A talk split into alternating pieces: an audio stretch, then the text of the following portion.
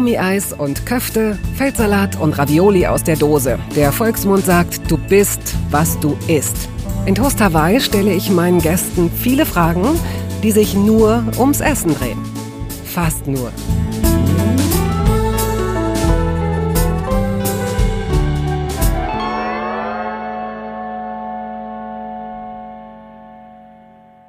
Ja, meine heutige Gesprächspartnerin ist in der Lage, ein anständiges Bœuf Bourguignon auf den Tisch zu zaubern. Das beeindruckt mich natürlich sehr, aber schüchtert es mich ein? Nein. Schließlich schießt die Autorin und Fernsehmoderatorin Julia Becker ziemlich schnell hinterher, dies sei das Einzige, was ihr richtig gut gelänge. Glaube ich ihr? Nein, kein Wort. Aber das ist nicht entscheidend. Entscheidend ist, dass es höchst inspirierend und amüsant ist, sich mit ihr über tägliche Salatgurken, Knoblauchpulver und perfekte Bowls zu unterhalten. Tomaten mag sie nicht. Dafür kocht sie ihr Ei im Thermomix. Auch eine Variante. Julia die 1991 im nordrhein-westfälischen Unglinghausen zur Welt kam, erlangte Bekanntheit über ihr Twitter-Profil Schwester Ewald, dessen Tweets beständig mehrere tausend Male geteilt wurden. Falls Sie von sowas keine Ahnung haben, das ist richtig viel. Sie arbeitete für Jan Böhmermann und mit Caroline Kebekus, veröffentlichte 2019 ihren ersten Roman Das Leben ist eins der härtesten und moderiert mit ihrem Freund Chris Sommer den höchst erfolgreichen Podcast Drinnies. Ich freue mich sehr, dass Julia heute zu Gast ist. Herzlich willkommen, liebe Julia. Hallo. Ich weiß, dass du dem Essen gegenüber positiv eingestellt bist. Ja.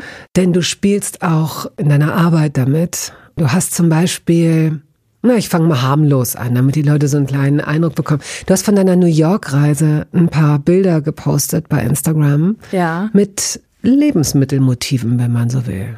Weißt du noch, hast du es im Kopf? Lebensmittelmotive ist sehr nett gesagt für ein paar shady Burger, die ich mir reingepfiffen habe. Aber ja, man muss natürlich alles mitnehmen. Wenn man in New York ist, dann muss man natürlich sich auch einen Burger holen. Das ist ich, ja klar. Es war so ein aufgeschnittenes Ding. Und ich hatte gedacht, also groß, und zwar groß genug, weil nichts ist ja trauriger, als wenn einem Sachen schmecken und die sind klein. Ja. Ne? Also das, das, das frustriert. Also ja. dann lieber, lieber was Großes und dann sagen, ha, ob ich das schaffe, als was bekommen und denken, oh, ob ich da das, äh, da brauche ich ein zweites oder ein drittes, ja. Oder ja, genau. Ja, genau. Und das sah so aus wie so ein riesengroßer Fantasielachs-Frischkäse-Bagel, war es nicht? Ah ja, der Bagel. Doch, ich oder? Weiß, doch, du meinst den Bagel, der war großartig. Der war mit Lachs, mit roten Zwiebeln mm. und mit Kapern. Mm. Und es war so mm. gut ich glaube, der hieß einfach nur The Bagel Shop auf der Upper East Side war der, weil wir da zufällig gerade waren. Und es war so ein Glückstreffer. Und da waren auch irgendwie nur Locals, aber es war mega voll. Die Leute sind mega angestanden. Und wir waren so überfordert von dieser Auswahl an Bagels, die es gab, weil wir nicht wussten, was nehmen wir jetzt. Also es ist so erschlagen gewesen. Und dann kam direkt so eine richtig freundliche Verkäuferin, die uns alles erklärt hat und direkt gesagt, das hier sind die zwei Favorites, entweder den Upper East Sider oh. oder den, ich weiß gar nicht mehr, wie der andere hieß, auf jeden Fall Lucifer oder so. Und was wäre da drauf gewesen? Ähm, war irgendwie mit Chorizo noch. Mhm. Den hatte dann Chris mhm. genommen. Mhm. Der war auch sehr gut. Ich glaube Chorizo und Avocado noch irgendwas und also die waren beide so die besten Bagels meines Lebens. Ich habe den Eindruck, dass ich mir die Antwort schon sparen kann, denn sonst hättest du es wahrscheinlich eingeflochten. Jetzt in diesem Moment. Bist du eine Teilerin? ja, ich bin eine Teilerin. Ach, dann doch. Ich bin eine Teilerin. Weil ihr hättet ja auch sagen können, halb, halb. Wir haben das so toll in der Mitte durchgeschnitten und wir haben beide jeweils eine Hälfte. Ich wäre so unsympathisch. äh, das ist, glaube ich, das Bessere. Wenn du das auch haben willst, dann bestellst dir bitte. Du kannst gern probieren, aber ich glaube, ich habe das Bessere und ich möchte es alleine essen. Ja, kann ich auch verstehen. Ich teile gerne, ich muss aber auch nicht unbedingt. Aber in dem Fall war es einfach so, es hat sich angeboten, weil auf dem einen Bagel was drauf war, was ich nicht mochte und auf meinem war was okay. drauf, was Chris genau. Das Deswegen, ist einfach. Aber generell, ich teile gerne, aber ich esse auch gerne alleine. ja, ja, ja. Es ist ja, doch, wie es ist. Es ist so. Na, wenn du das, na, dann nehme ich was anderes. Dann nehme ich die 23. das mag ich auch nicht, wenn Leute immer so unentschlossen sind. So. Also ich bin ja sowieso eine Person, ich bereite mich zu Hause vor, wenn ich essen gehe, was ich dann esse. Wie? Ich öffne das PDF vom Nein. Restaurant, natürlich. Dann gucke ich Vorspeise, Hauptspeise, wenn es sowas gibt, Nachspeise. Ich bereite mich vor und dann tue ich im Restaurant so, oh, was ist das denn? Eine tolle Karte. Noch nie gesehen, noch nie gehört, was nehme ich bloß? Und dann gucke ich fünf Minuten da so alibi-mäßig rein und mache im Kopf irgendwelche anderen Sachen, irgendwie Umsatzsteuervoranmeldung oder so und dann bestelle ich, was ich mir natürlich schon zu Hause ausgesucht habe. Deswegen kann ich Leute überhaupt nicht verstehen, die da reinkommen und sich dann so überraschen lassen und sich dann nicht entscheiden können. Ich bin sehr gerne sehr gut vorbereitet beim Essen. Du bist eine Betrügerin. Und ich meine, ganz ehrlich, diese scheiß fünf Minuten, in denen die anderen denken, oh, jetzt habe ich Hunger, wieso bestellt sie denn nicht? Und du so tust wie Umsatzsteuervoranmeldung. Ich würde niemals mit dir essen gehen, oder ich würde dich auffliegen lassen, sagen wir so. Das gibt's ja gar nicht wie. Und du bereitest dich vor, um das gedanklich durchzuspielen oder um eben nicht den anderen das Gefühl zu geben, du weißt gar nicht, äh, was du essen sollst. Es sind verschiedene Faktoren. Also erstmal möchte ich nicht diejenige sein, die die betrieblichen Abläufe stört. Ich möchte nicht am Tisch die Person sein, die dann sagt, ich brauche noch ein paar Minuten, wenn alle anderen schon wissen und dann muss der Kellner, die Kellnerin noch mal gehen. Das möchte in die Situation möchte ich nicht kommen. Dann kommt dazu, ich esse schon gern und so und ich koche auch ab und zu gerne, aber ich bin jetzt nicht Foodie slash Expertin. Das heißt, es gibt schon mal manchmal Sachen, die ich noch nicht kenne, die ich dann gerne zu Hause noch mal google und dann mir mit der Bildersuche Ja, ein Bild ja. verschaffe. Ah, ja. Was genau ist das? Worauf lasse ich mich da ein? Viele Sachen kann ich auch einfach nicht, zum Beispiel, wenn es zu scharf ist, da muss ich mich vorher zu Hause, muss ich mich erkundigen, wie scharf ist das? Kann ich das überhaupt? Ist da Milch drin? Ich bin Laktoseintoleranz, ist immer auch eine große Frage. Und deswegen bin ich sehr gern vorbereitet. Du erkundigst dich vorher, ob es zu scharf ist. Ja. Bei wem? Im Internet. Deswegen ja das PDF. Ja, aber du, aber du weißt ja nicht individuell, ob das nun, also es kann ja in einem Restaurant 500 Meter weiter sehr viel milder sein. Ja, das stimmt. Sehr viel, okay. Das ist dann immer noch das Spiel mit dem Glück. das Spiel mit dem Feuer. Das Spiel Julia mit dem Becker Feuer. geht essen. Das ist toll. Ja, das ist, ja, es ist immer wieder ein kleiner Nervenkitzel. Aber ich finde, das, das habe ich noch nie gehört. Oder ganz viele Menschen machen es und sprechen einfach nicht drüber. Ja, ich glaube, es machen sein. mehr Menschen, als du denkst, das PDF. Also wenn du mit Leuten essen gehst, frag sie mal, Mhm. was sind denn deine letzten Tabs auf dem Handy? Zeig mir doch mal deine PDFs und dann wirst du ganz schnell sehen, Ja. die Leute sind vorbereitet. Okay, die Leute, mit denen ich essen gehe, wissen gar nicht, was Tabs sind. Also insofern, das ist so ein Gener Generationsding wahrscheinlich, ja. Gehst du nur mit sehr alten Menschen essen? Das ist jetzt sehr nett gesagt. Was war denn das Letzte, was du nachschauen musstest? Ähm, das letzte, was ich nachschauen musste, war, glaube ich, Guy Pat Met Mamuang. Das kann, nein, nein, nein, komm, Doch, komm, nein, nein, Doch, vom, komm. vom Thai. Wieso hast du, wieso merkst, wieso kannst du dir das denn merken? Na, weil ich es gegoogelt habe. Ich kann mir natürlich dann die Namen merken, weil ich sie eigenhändig eingetippt habe. Sag noch mal. Guy Pat Met Mamuang. Weißt du was? Ich glaube, dass wir heute eine ganz interessante Reise durch dein Leben angefangen haben. Wir werden so ein paar Sachen aufdecken. Möglicherweise werden daraus neue Selbsthilfegruppen entstehen. Das ist das eine. Das Vielleicht. andere aber ist, dass du Du hast wahrscheinlich so ein Talent, so ein fotografisches Gedächtnis. Ich, ich möchte mich gar nicht als Maßstab sehen, aber ich musste zwei Jahre lang im Savadi essen gehen in der Königstraße in Hannover, um mir zu merken, dass Gultia Pad Gai mein Lieblingsessen ist. Gericht 91. Hm. Hast du auch eine Nummer, hast du eine Lieblingsnummer bei jemandem? Nee. Ich glaube, ich gehe auch einfach nicht so oft essen dann unterm Strich. Man kann ja bestellen. Also wenn man bestellt, Bestelle ja. gerne. Ich glaube, eine Nummer ist mir da noch nicht aufgefallen. Ein Gericht, das du immer wieder bestellst? Ich bin eine Bowl-Zusammenstellerin. Also ich mache immer so gern äh, Bowls, wo man sich die Zutaten selber zusammensammeln kann. Und das habe ich perfektioniert inzwischen. Wenn man irgendwann nur noch die Sachen zusammenstellt, die man wirklich mag und man mag alles, das ist die vollkommene Bowl am Ende. Nicht schlecht. Wie kamen wir denn da drauf? Eigentlich ist es egal. Wir können, das ist das Gute beim Essen, einsteigen, wo wir wollen. Steigen wir doch in deiner ganz persönlichen Küche ein. Ist das ein kleiner Raum? Ja. Aber es hat alles Platz. Da war noch so eine alte Küche drin, die irgendwie auch schon 20 Jahre alt ist von Ikea, aber die hatte so ein schönes Blau, also haben wir die drin gelassen. Und ähm, es reicht vollkommen. Also ich finde es auch irgendwie schön, weil man muss weniger putzen, wenn man eine kleine Küche hat, irgendwie gefühlt. Hat die ein Fenster oder zwei? Die hat sogar vier Fenster. Also eigentlich die komplette Küche hat Fenster überall. Zu allen Seiten. Eigentlich ist das das Haus, in dem du lebst. Ich lebe in dieser Küche. Ja, ich schlafe unter der Spüle. Wie, wieso hat die vier Fenster? also es sind eigentlich zwei große Fenster, aber okay. nochmal so geteilt. Ja gut, so. Das beruhigt mich. An also zwei also nicht an einem, Wänden, nicht, nicht an, an, vier okay. Wänden. An ja. den anderen zwei Wänden ist quasi Küche. Mhm. Und an dem Fenster steht dann so ein kleiner Tisch. Für zwei Personen, aber es passen auch mal drei ran. Es passen nur zwei dran. aber mehr geht auch nicht in diesem Raum. Ist es ein Sitztisch oder ein Stehtisch? Ein Sitztisch. Okay. Und ist die Küche in einer Farbe gestrichen? In Blau. Auch in Blau. Also das mhm. heißt, die, die Meinst Möbel, du die, die Wände? Ja. Nee, die sind weiß. Mit Bildern? Kein Platz. Es sind überall Schränke. Aha. Und die anderen zwei Wände sind halt Fenster. Fenster. Also okay. keine Freiwand. Wir hatten nur ein bisschen Freiwand und da haben wir jetzt so Gewürzregale aufgehängt. Mit wem wohnst du? Du musst den Namen nicht nennen, aber wohnst du mit Chris Sommer, mit dem ich auch meinen Podcast mache. Okay. Mein Freund und Podcastgefährte. Ja. Comedy-Autor auch, wie ich. Und was wird am schnellsten leer? Von den Gewürzen? Ähm, Garlic Powder. Ich habe jetzt schon wieder Nachschub gekauft in den USA. Ich liebe es. Es ist nicht so, also ich koche auch schon mit frischem Knoblauch, aber manchmal muss es einfach das Powder sein. Das ist nicht so stark wie richtiger Knoblauch. Deswegen kann man auch mehr nehmen. Das, das ist meine Logik. Es ist wahrscheinlich auch, ähm, es ist ja nicht so, dass ich frei bin, mich von diesen Insta-Videos verführen zu lassen. Ja. Und die arbeiten ja wirklich mit allen Mitteln, mit, ja. also man kann es förmlich riechen. Ja. Sehr gut gemacht, oft eben das Wichtigste, das in anderthalb Minuten reinpassen muss als Real.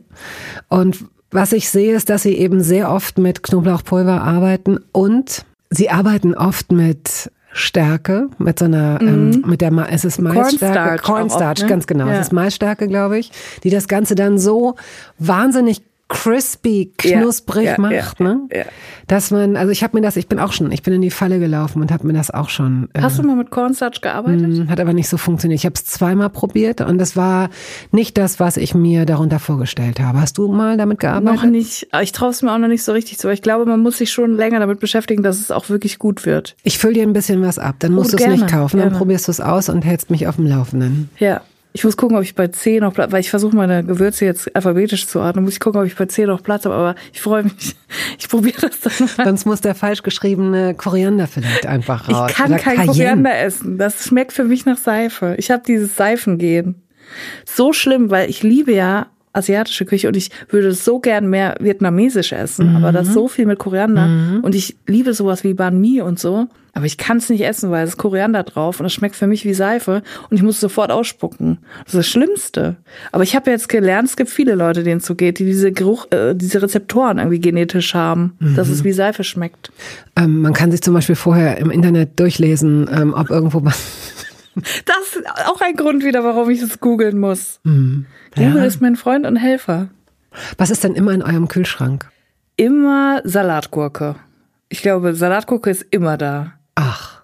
Ja, bei dir nicht? Nein. Also das, es gibt ja so paar Gemüse, die sind immer da. Und das ist sowas wie ähm, Paprika, Salatgurke und Romanersalat.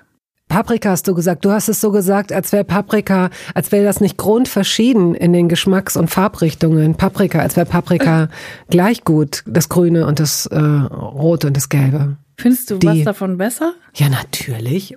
Findest du nicht, dass die grüne am bittersten schmeckt? Doch, die grüne mag ich auch nicht. Aber rot und gelb ist mir eigentlich gleich. Ja. Und orange ist mir auch gleich. Mhm. Hauptsache nicht grün.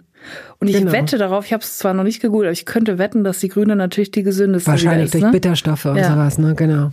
Du sprichst von der Salatgurke, als würde sie auch für andere Sachen wichtig sein. Als würdest du sagen, wir brauchen sie auch für die Augen, um abzuschwellen, wir brauchen sie auch für den Gin, um in Stimmung zu kommen. Nee, ich brauche die nur zum Essen eigentlich. Aber ich esse sehr oft, mir fällt es auch gerade, ich realisiere das gerade, wie oft ich Salatgurke esse. Wie oft denn? Ich würde fast sagen täglich. Also eigentlich alles, was ich esse, wenn es nicht ein Salat an sich ist, dann ist es ein Beilagensalat und da ist immer Gurke drin, wenn nicht sogar nur Gurkensalat als Beilage. Ich merke gerade, dass ich eine eine Gurkensucht oder sowas habe. Kann man das haben? Ich habe dir gesagt, dass das ein ganz besonderes Gespräch wird. dass da Sachen wahrscheinlich ähm, hochkommen werden, die. Auch dieser Raum hier, es ist so dunkel, es ist so therapeutisch. Irgendwie. Ich, ich lasse mich hier so nach hinten ja, fallen. Lass dich gehen. Lass dich gehen. Ich muss dringend über meine Eltern reden ja. mit dir. Gut, also das Gemüsefach haben wir geklärt. Was ist in eurer Kühlschranktür? 87 Soßen. Hm, also angefangene Projekte. Ja, so. angefangene Projekte, Soßen, wo man sich mal rangetraut hat, mhm. Soßen, die man bei Google gefunden hat, über TikTok. Ich habe neulich so eine, ich glaube, die heißt HP Soße, kennst du die aus England? Das ist so eine wie so eine Barbecue Soße, aber so ein richtig so ein richtig starker Geschmack. Es schmeckt fast schon so ein bisschen nach Alkohol, so süßlich, aber so so richtig stark. Mhm. Also da musst du wirklich nur so ganz bisschen von nehmen. Fand ich dann zu krass. Will man aber auch nicht wegschmeißen.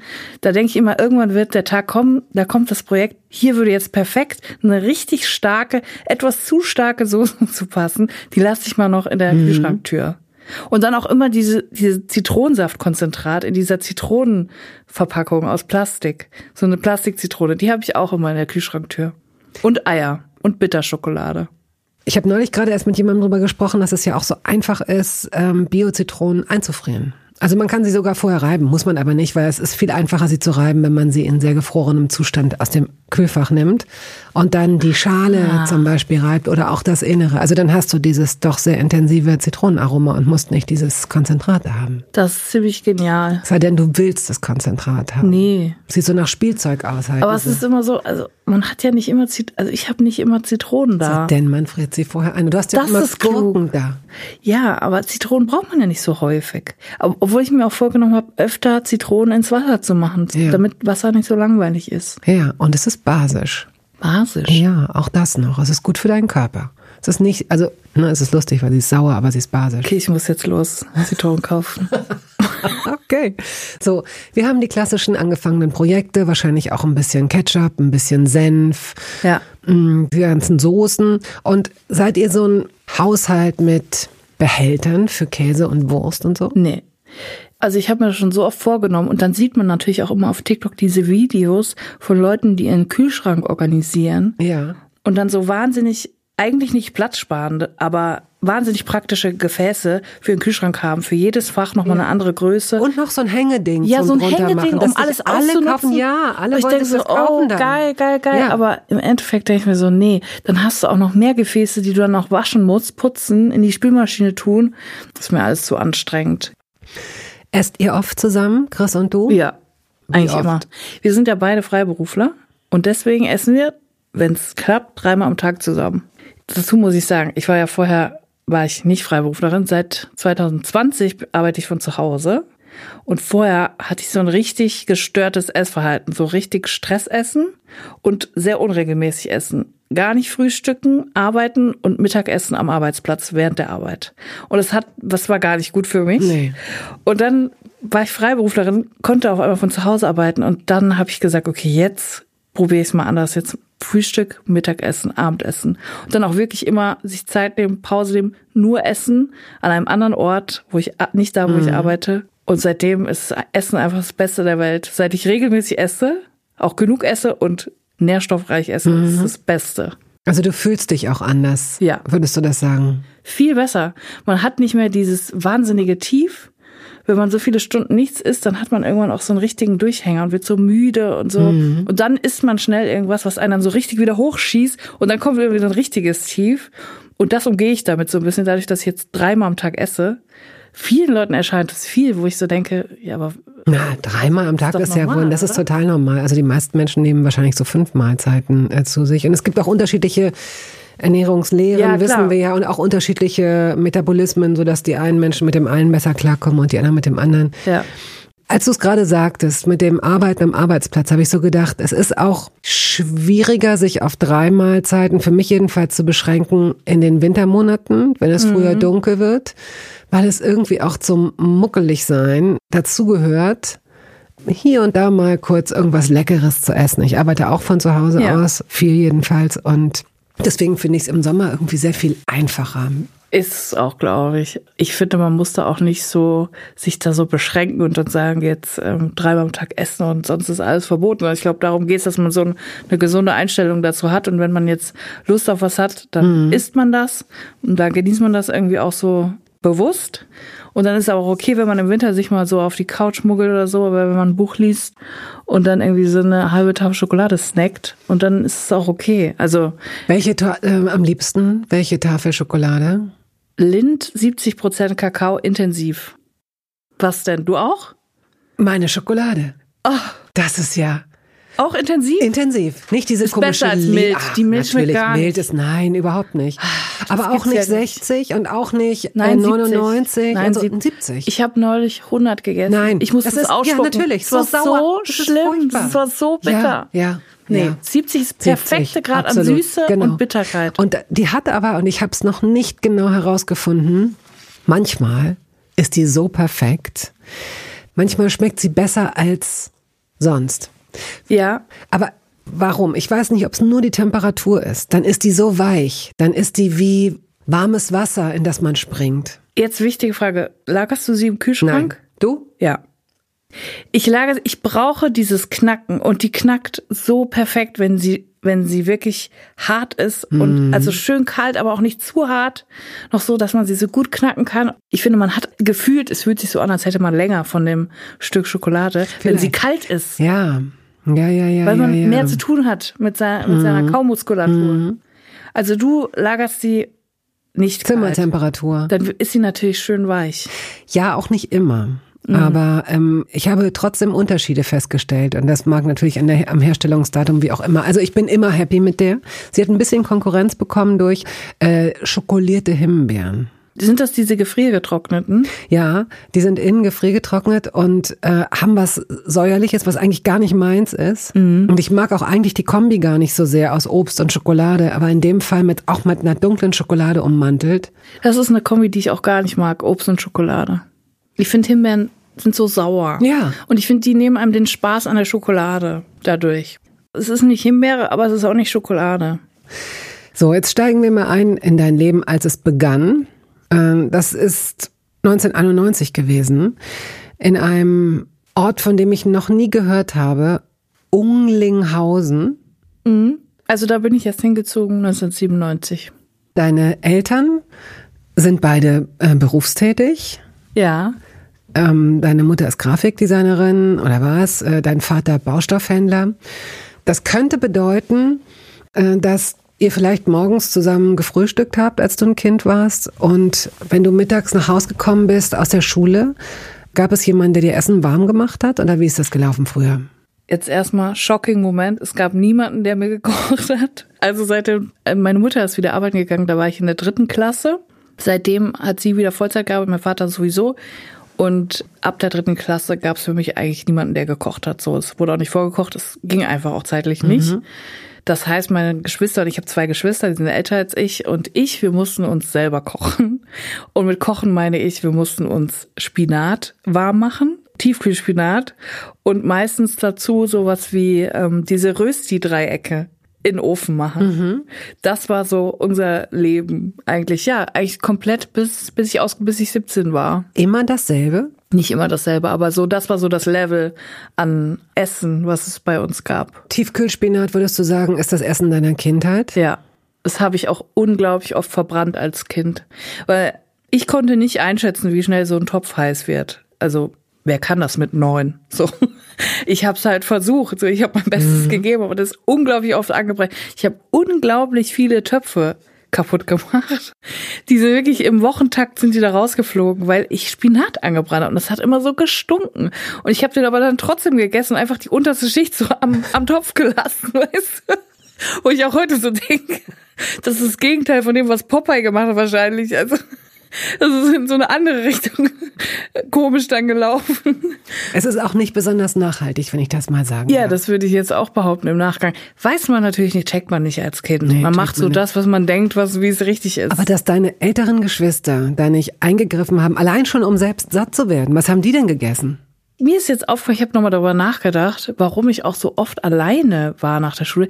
Die sind sehr schlau gewesen. Die sind sehr oft nach der Schule zu ihren Freunden gegangen und haben da gegessen, weil es da halt geiles Essen gab, weil die Eltern da halt nicht gearbeitet, also ein Teil der Eltern nicht gearbeitet hat und haben sich dann einfach woanders Ja, bekochen lassen. ja. Das war klug. Habt ihr denn abends zusammen gegessen oder an den Wochenenden? Also an den Wochenenden weiß ich, dass wir oft zusammen gegessen haben. Entweder hat mein Vater oder meine Mutter gekocht, aber unter der Woche haben wir, glaube ich, wenn überhaupt nur abends zusammen irgendwie so Brot und Salat oder so. Abendbrot. Hm. Aber Gurkensalat? sonst- Ich glaube nicht. Ich glaube, deswegen mag ich Gurke heute. Ich glaube, früher gab es nicht so viel Gurke. in meinem Leben. Mhm. Ich habe sie erst später reingelassen in mein Leben. Meine erste Banane. Meine erste Salatgurke mit 32. Bei Großeltern ist es oft so, dass man verwöhnt wird. Also ja. nicht immer, aber war das auch bei dir so? Komplett. Und meine Großmutter ist eine fantastische Köchin und alle positiven Essenserinnerungen verknüpfe ich mit meiner Oma, die immer noch sehr gut kocht, obwohl sie eigentlich gar nicht mehr so fit ist. Aber das ist so was, was ihr ultra wichtig ist, mhm. dass sie noch selber zumindest so drei, viermal die Woche kocht. Und das ist echt Chefskiss, wie meine Oma kocht. Deswegen war das immer ein Highlight, wenn meine Oma mal gekommen ist oder wir bei ihr waren, gab es immer gutes Essen. Wir kannten das ja, wir kannten nur Spinat, mhm. der angebrannt war. So, also es ist schon, es war immer ein Highlight. Und hat sie dir was beigebracht oder würde es dich reizen, äh, bestimmte Dinge so zu machen wie sie? Ja, also ich muss dazu sagen, ich bin eine schlechte Köchin. Also so ist jetzt auch nicht Tiefstapelei, sondern ich ich kann es einfach nicht so also gut. Interessiert ich, es dich es interessiert mich mega doll. Ach so. Es interessiert mich wirklich mega doll, aber ich bin einfach so, wenn man wenn Sachen mit den Händen geschaffen werden müssen und auch mit logischem Denken, sowas wie ein Garpunkt zu checken oder ein Zeitpunkt, wann muss was rein, was muss dann wieder raus, wann tue ich das rein. Das ist für mich so, das sind dann so, wenn es mehr als zwei Komponente sind, da bin ich raus. Da versau ich alles. Ich schaffe es wirklich alles zu versauen. Deswegen nehme ich auch immer so Sachen, wo ich weiß, das kann ich, weil das dauert so und so lang. Und deswegen habe ich auch einen Thermomix. Muss ich jetzt, ich muss es jetzt mal so, ich drop es jetzt einfach mal, ich habe einen Thermomix, weil ich es einfach nicht kann. Ich kann einfach nicht die Sachen und ich habe jetzt auch für mich beschlossen, es ist auch nicht schlimm, dass ich das nicht kann. Ich wäre voll gerne eine voll gute Köchin. Meine Schwester ist eine mega gute Köchin indes geworden. Sie hat sogar irgendwie ein Kochbuch gemacht selber und so. Also ähm, es ist sehr unterschiedlich verlaufen bei uns. Aber ich habe damit Frieden geschlossen. Wahrscheinlich werde ich keine super Köchin mehr.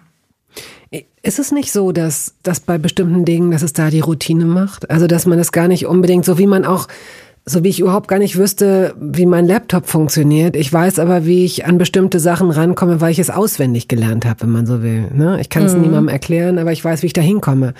Ich will damit nur sagen, wahrscheinlich könntest du es auch, wenn du dir einfach noch zwei, drei, vier Mal mehr die Chance gibst, es zu machen. Aber letztendlich geht es ja auch gar nicht darum, dich zu bekehren. Du hast einen Weg gefunden, wie du satt wirst und wie es läuft. Und für dich ist das ein guter Weg. Es gibt eine Sache, die kann ich sehr gut kochen. Und das ist Bœuf Bourguignon. Und das kann ich so gut, weil es so einfach ist, weil man auch alles so, also ich mache es zumindest so, dass ich alles so grob schneide. Erzähl es geht, mal genau, es geht nur um Geschmack. Machst. Oh Gott, ich weiß es gar nicht auswendig. Ich schneide auf jeden Fall, was ist es alles? Zwiebeln, ähm, Speck und Möhren, keine Ahnung, Schalotten. Auf jeden Fall, ich mache das sehr grob. Ich glaube, ähm, Sellerie ist auch noch dabei. Ich mache das sehr grob und dann wird das angebraten und dann wird das aufgegossen mit Rotwein und dann kommt da Fleisch rein. Das wird vorher auch noch kurz angebraten und dann wird das einfach so, lasse ich das vier Stunden köcheln. Und es ist perfekt. Und es ist das ist für mich ein Erfolgserlebnis, weil mhm. es braucht nicht viel. Aber das Ergebnis ist maximal. Es kommt das Beste raus. Und deswegen liebe ich Schmorgerichte. Ich bin immer Team Schmorgerichte. Du kannst alles kurz in einen Topf werfen und du lässt es einfach, du, du lässt der Sache Zeit. Das ist das, was ich habe. Ich habe, ich habe keine Skills, aber ich habe Zeit und ich kann die Sache in meinem schönen gusseisernen Bräter, den ich mir gekauft habe, weil ich dachte, ich würde da mega viel kochen, wenn ich mir mhm. so ein Ding kaufe. Da kann ich das dann vier Stunden drin köcheln lassen und es kommt perfekt raus. Und ich habe gar nicht viel getan, fühle mich so, aber als hätte ich es getan. Weißt du, was ich meine? Man ja. denkt, man hätte es ja, gekocht, ja, dabei hat es sich eigentlich selber gekocht, vier Stunden lang. Werbung. Jedes Mal freue ich mich, wenn mir jemand von Ihnen schreibt, es gäbe da ein so tolles DM-Bio-Produkt, das Sie unbedingt empfehlen möchten. Also gerne schreiben Sie mir, schicken Sie mir eine kleine Geschichte über meinen Instagram-Account oder an rustberlin at icloud.com. Diese Nachricht hier ist von Hannah W. aus Celle. Ich habe sie natürlich gefragt, ob ich die vorlesen darf und Hannah hat gesagt, klar, gerne. Guten Morgen, Frau Rust. Jeden Samstag unternehme ich durch Ihren Podcast eine kleine Zeitreise. Ich fühle mich an all die Sommerferien erinnert, in denen ich meiner Oma beim Kochen half und sie mir vieles zeigte. Es ist so eine wunderbare Möglichkeit, sich ihr wieder nahe zu fühlen. Eigentlich nahm das Essen immer einen sehr wichtigen Stellenwert in unserer Familie ein, doch erst Ihr Podcast hat mich nach einer langen Zeit, in der ich Essen teilweise als böse Versuchung wahrnahm, der es zu widerstehen galt, auch wieder den bewussten Genuss gelehrt. Vielen Dank dafür. Das ist natürlich echt toll. Nun aber zum eigentlichen Anliegen meiner E-Mail, einer Empfehlung aus dem DM Bio-Sortiment, die ich niemandem vorenthalten möchte. Die Backmischung Karottenbrot, die meine Aufmerksamkeit erregte, als ich den Zusatz glutenfrei sah. Meine Mutter muss sich so ernähren und obwohl wir uns mittlerweile daran gewöhnt haben, kann bestimmt jeder, der sich glutenfrei ernähren muss, einer sehr traurigen Tatsache zustimmen. Viele Produkte schmecken nicht und sind zudem überteuert. Und meine Mutter wünscht sich nur eines, ein ordentliches Brot zu finden, das nicht wie Gummi schmeckt und umgerechnet einen Euro pro Brotscheibe kostet. Mein Papa gibt sich unheimlich viel Mühe, setzt Sauerteig an, backt selbst Brot, aber das schafft er nicht jede Woche. Eine ökonomische Lösung muss her. Kommen wir also zurück zu der wunderbaren DM Bio Karottenbrotmischung. Sieht gut, vernünftig und nicht zu so kompliziert aus, dachte ich mir, und schon lag es im Einkaufskorb. Nun zum eigentlichen Clou, der die Brotmischung so unschlagbar werden lässt, der Rezepttipp, der eine Knäckebrot-Variante vorschlägt. Wie cool ist das denn? Mein Fazit, die Zubereitung wirklich denkbar einfach und gelingsicher. Das Resultat, ein Knäckebrot, das einfach nur schmeckt und wunderbar knusprig ist.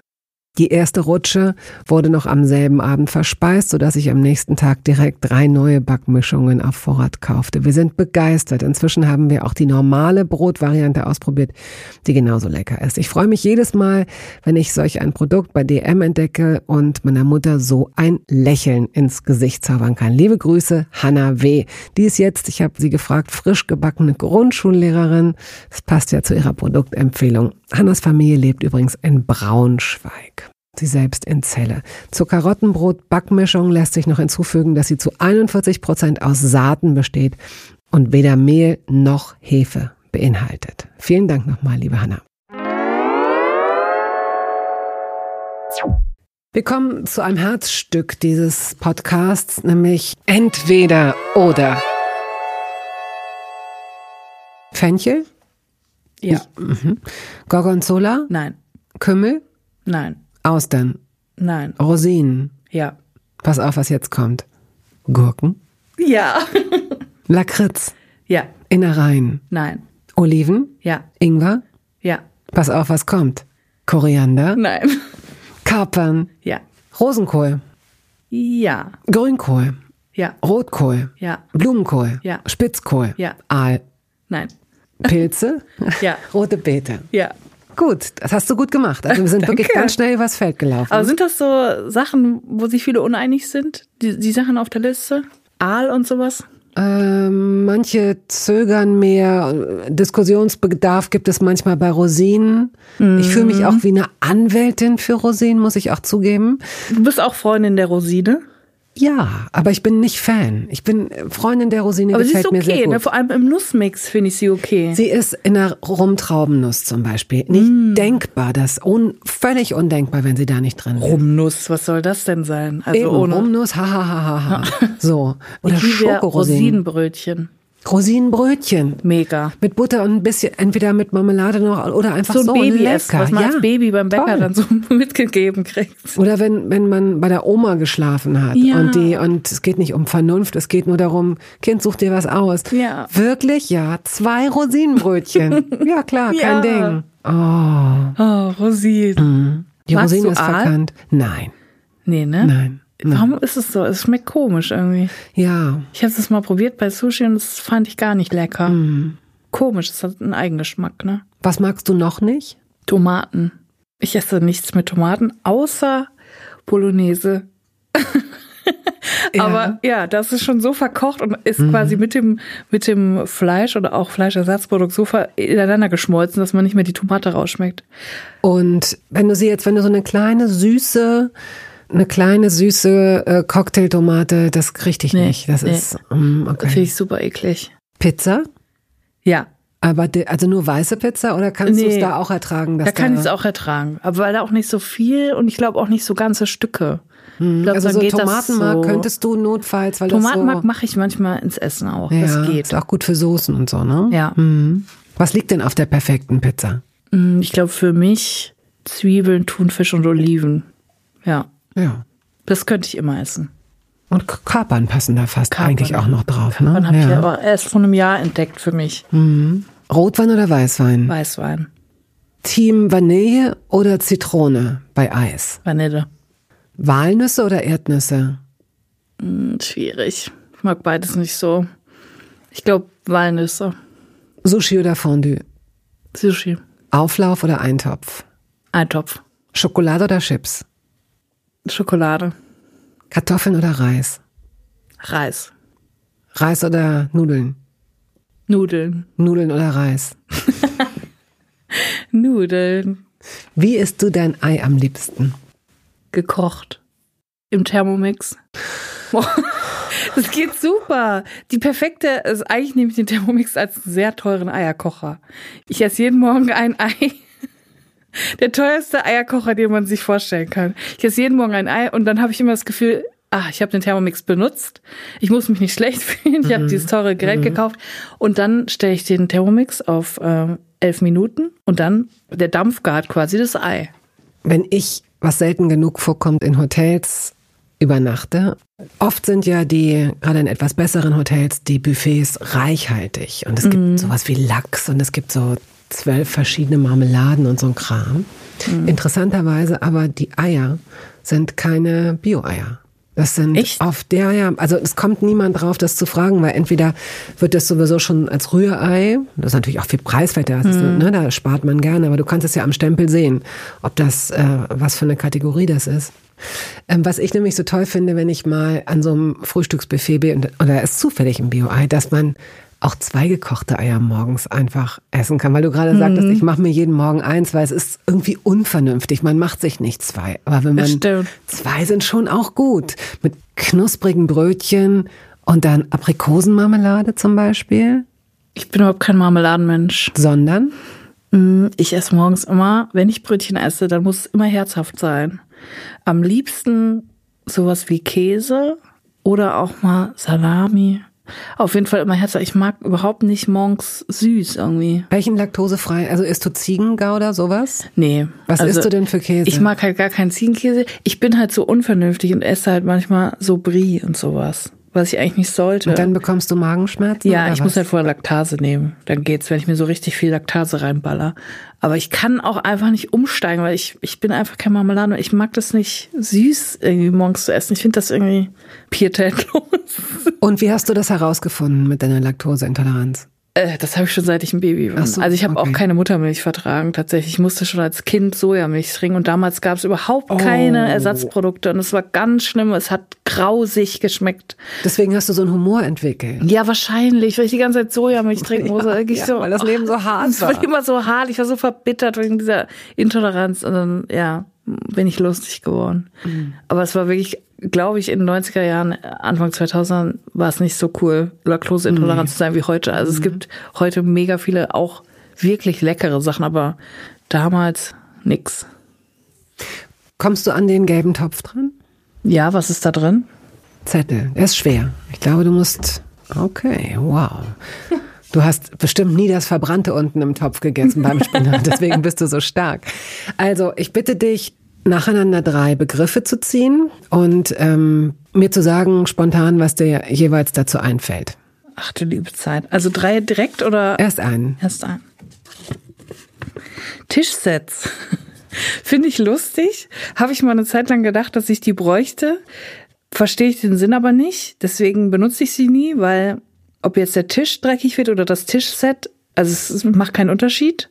Deswegen verstehe ich es nicht. Ein Tischset ist wie ein Teppich, wenn man so will. Ja, es ist ein Teppich für den Teller. Genau. Also es gibt so Sitz, es gibt ja, wenn du in einen Raum kommst, so, so, meine Freundin Sabine zum Beispiel hat ein Wohnzimmer mit einer Couch, mit einem Tisch und mit zwei Stühlen ohne Teppich. Da fehlt mir das verbindende Element. Optisch. Ja. Optisch verstehe ich's. Aber Nur optisch. Genau. Ach so, ach so, du machst das dann auch für dich, dass du da quasi. Natürlich.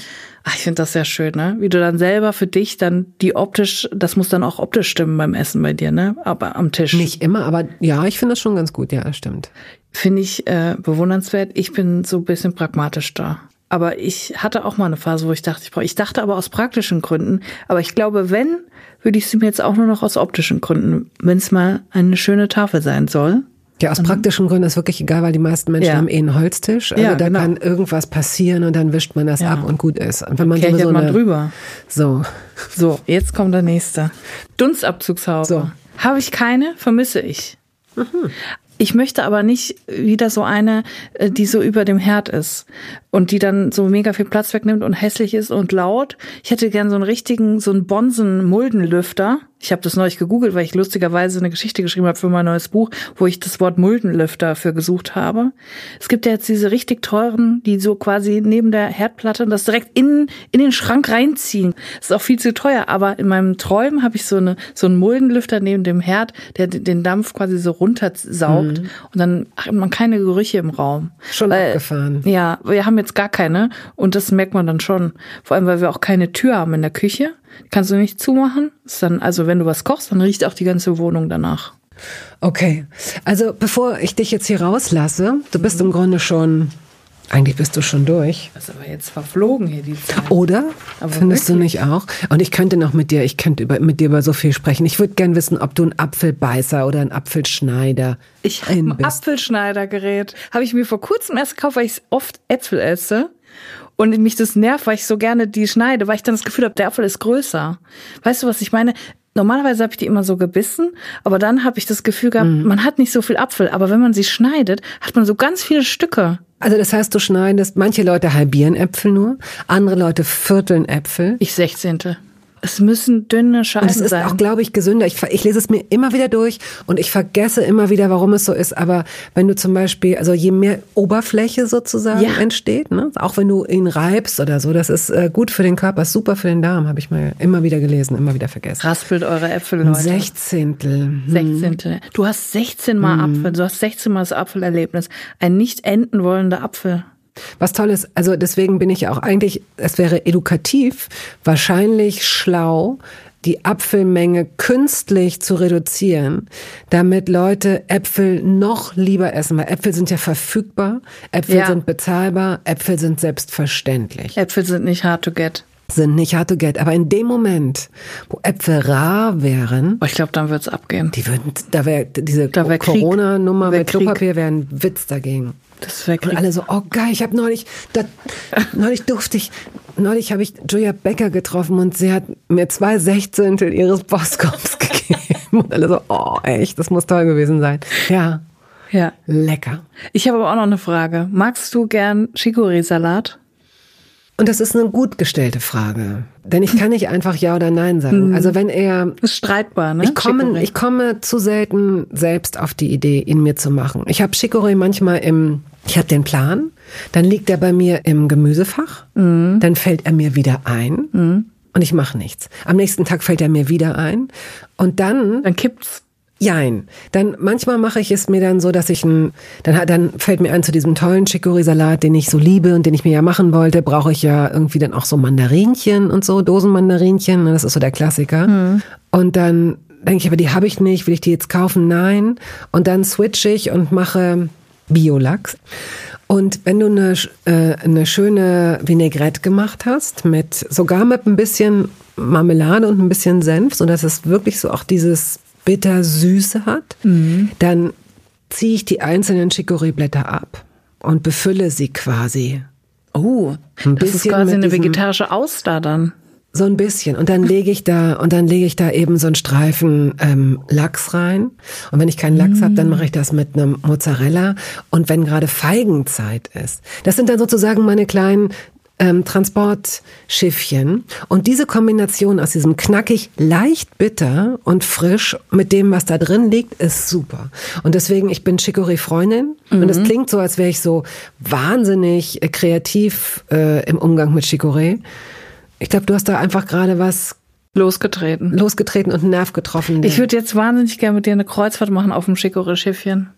Das wäre mein größter Traum. Auf so einem richtig geilen Chicorée-Schiff. Du als meine blinde Passagierin, für die ich immer wieder Auf neue, dem Chicorée-Schiff. ja, wir zwei auf dem Chicorée-Schiff. Mo dem Mozzarella entgegen. Toll. Also du bist eine Apfelschneiderin. Bist Ja. du eine Eierpulerin oder eine Eierköpferin? Ich habe einen, wie heißt es? Es hat einen ganz besonderen Namen. Eiersollbruchstellenverursacher. Kennst du das? Ich habe so ein geiles Gerät. Das ist so ein Metallstab. Das kennst du bestimmt. Man lässt das fallen, ne? Man, lässt so es dieses- fallen, so eine fallen Kugel, dann macht es so ein Klong. Gewicht auf das Ei fallen Ja. und dann hast du den perfekten Ja, Cut. ja. Dann kannst du es so abnehmen, den Deckel Mm, vom Ei. Dann kannst du es so rauslöffeln. Das benutze ich jeden Tag. Es hat sich gelohnt, die Investition. Ja. Und bist du eine Butterstreicherin oder eine Butterschneiderin, ausgehend vom Stück Butter auf dem Weg zum Brot? Schneiderin. Würdest du, wärst du ein bisschen genervt, wenn du Leute zum Frühstück einlädst und du hast, und du siehst, dass einer von oben mit dem Messer der Länge nach Ja, das muss nicht sein. Also man muss da jetzt keine Skulptur formen aus meinem Butterblock. Das finde ich komisch. Gut, pass auf, ich habe ja gesagt, dass wir eigentlich durch sind. Aber das, ich kann dich natürlich nicht gehen lassen, ohne dass ich davon spreche, dass du deinen ersten Auftritt als Coco hattest. Ach Gott, ich musste gerade so nachdenken. Ja, ja. So, ähm, das war bei Jan Böhmermann, ne? Ja. Das war im, im Neo-Magazin. Neo Magazin, Royal. ja. Und du warst dort die Mitgründerin eines fiktiven Start-ups namens Kein Keks. Ja.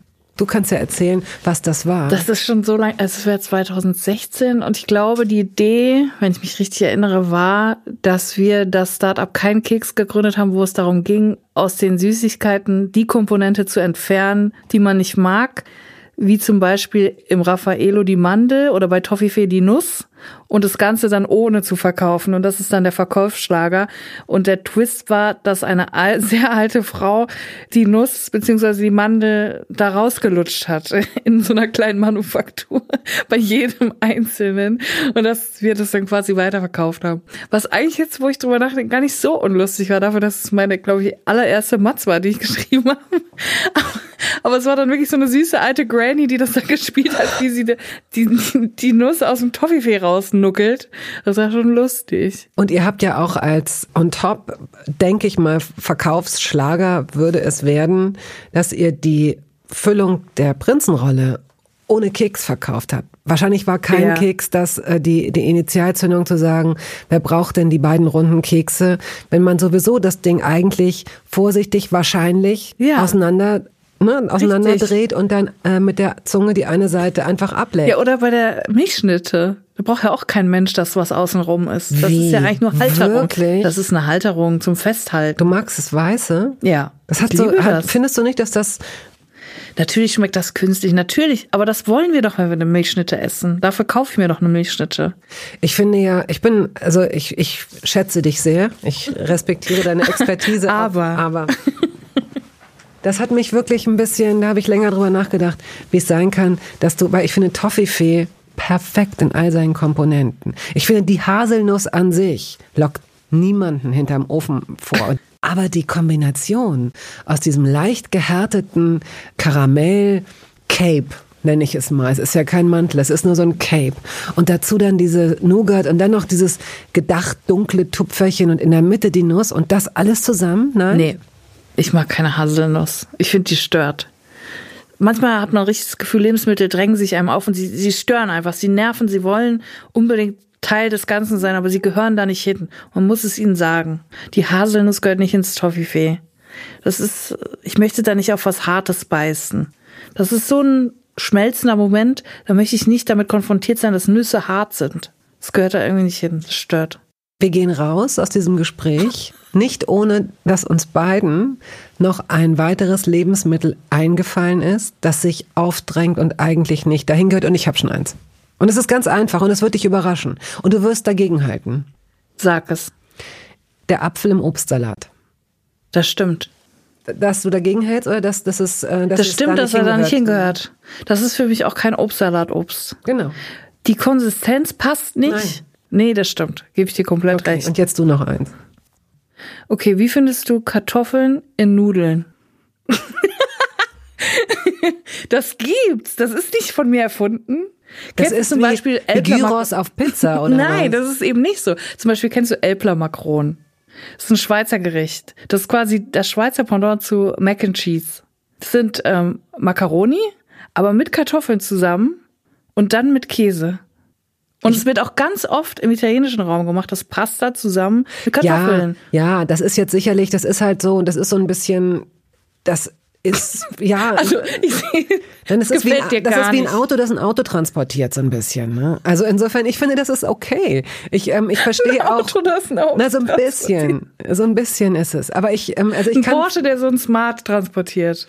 Nein, es ist ein, ein, ein kleiner LKW, der ein, ein, meinetwegen ein Transporter, also so von den, von den Größenverhältnissen. Es geht nicht darum, dass das eine so sehr viel edler ist als das andere.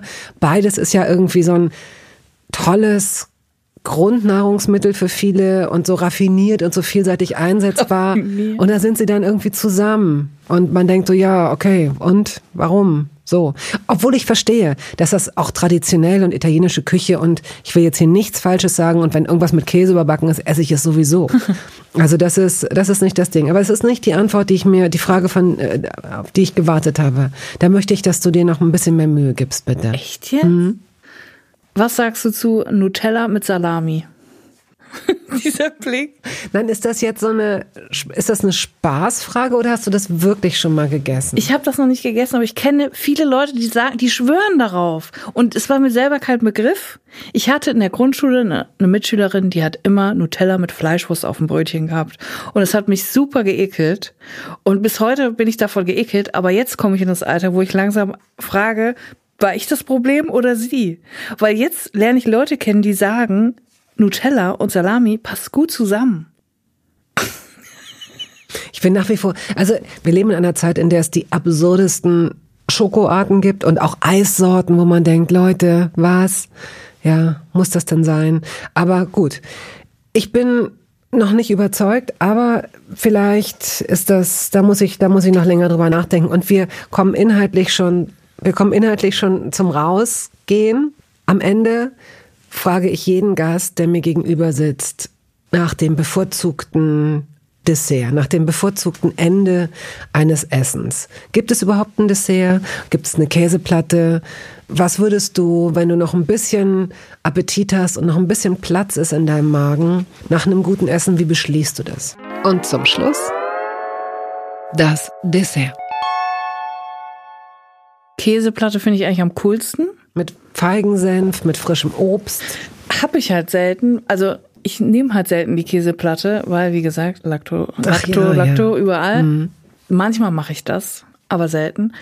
Aber ich glaube, wenn ich ein Dessert nehme, dann ist es meistens sowas wie Eis oder Tiramisu.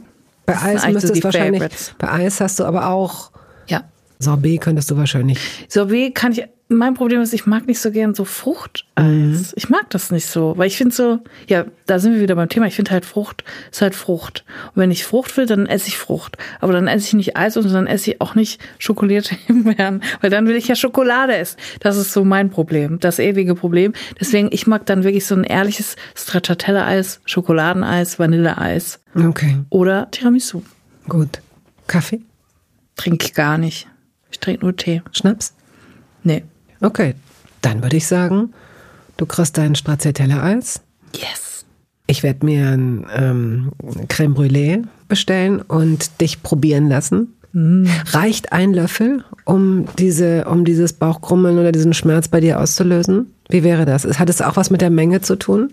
Es kommt immer sehr auf das Produkt an. Also zum Beispiel bei Frozen Joghurt würde ein Teelöffel reichen. Aber bei sowas wie Tiramisu oder Eis oder so, da kann ich schon ein bisschen mehr essen. Okay. Ich danke dir. Es hat mir sehr, sehr großen Spaß gemacht. Es gibt Mir vieles, auch. worüber ich jetzt nachdenken muss. Vielen lieben Dank, Julia. Danke dir.